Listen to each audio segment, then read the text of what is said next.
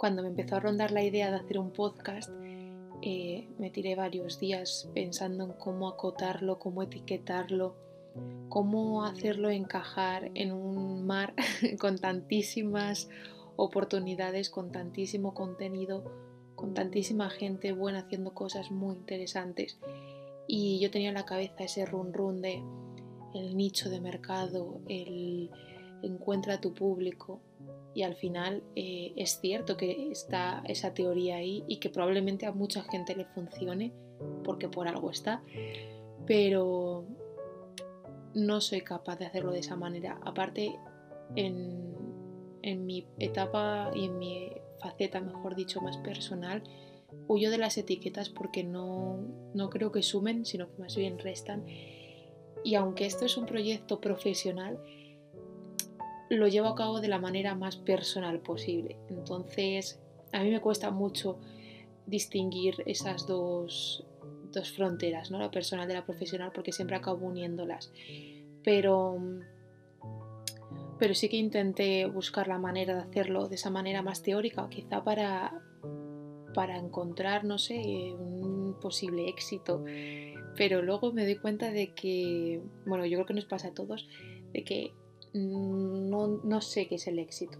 Siempre le he hecho la bronca a la gente que utiliza la, la palabra fracaso. De hecho, en la primera entrevista de este podcast hablamos sobre este tema de los fracasos porque no me gusta la palabra fracaso y creo que se utiliza muy a la ligera. Entonces, eh, siempre digo que doy muy buenos consejos a los demás porque es verdad que así lo considero, pero me cuesta aplicármelos a mí misma. Entonces dije, vale, eh, desecho esa primera idea inicial que tenía y voy a optar por algo más, más yo. Yo creo que al fin y al cabo es la clave, ¿no? Más, más natural.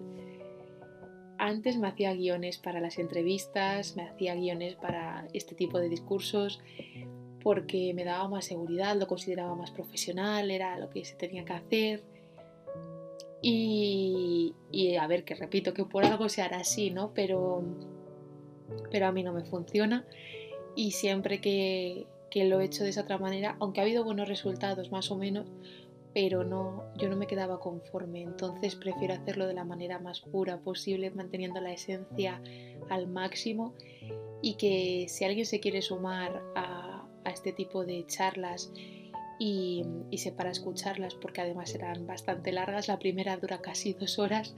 Em, pues guay, genial. y si no es así, pues aunque solo sean dos minutitos, y esos dos minutitos le suman, pues bienvenido sea. Al final esa es la idea de este podcast, que, que sume independientemente de, de los minutos. Así que no me voy a alargar más en esta introducción en este pequeño prólogo de lo que será este podcast que se podrá escuchar, como la propia palabra indica, pero también se podrá ver en YouTube.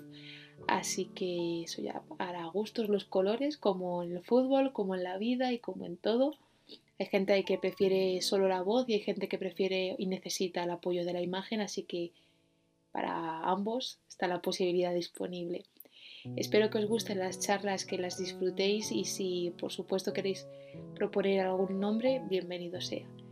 Bienvenidos seáis vosotros también y nada, muchísimas gracias y al final lo más importante que tenía que decir, casi no lo digo, y es que se llama conversaciones finitas barra infinitas, se juega ahí un poco con el símbolo del infinito y del 8, que es mi número favorito, porque cada 8, 18 y 28 de cada mes habrá una nueva charla, una nueva conversación, una nueva entrevista, como lo queráis llamar.